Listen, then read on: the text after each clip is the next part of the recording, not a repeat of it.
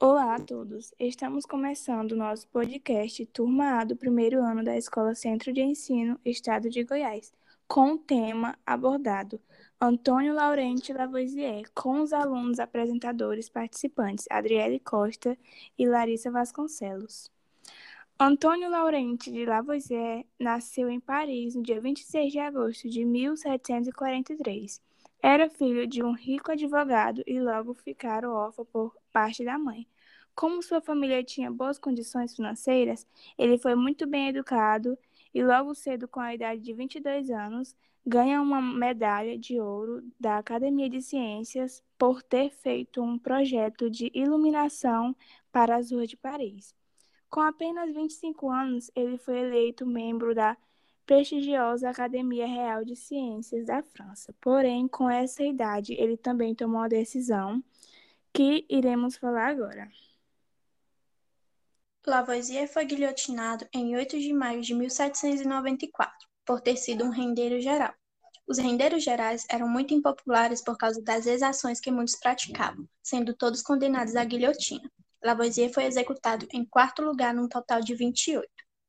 Lavoisier é considerado o pai da química moderna, porque foi ele quem descobriu que a água é uma substância composta, formada por dois átomos de hidrogênio e um de oxigênio, H2O.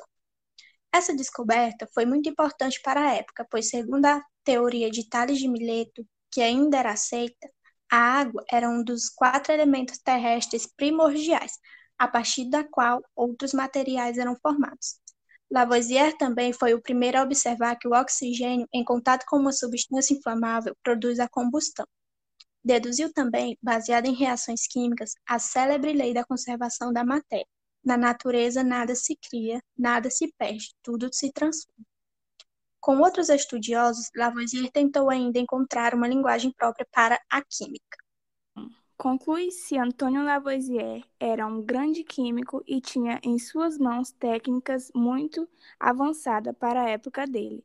Então, a partir disso, ele consegue fazer certos experimentos e obter certos resultados, como é o caso do experimento do mercúrio em uma retorta que deu a ele como resultado a lei da conservação de massa ou lei de Lavoisier.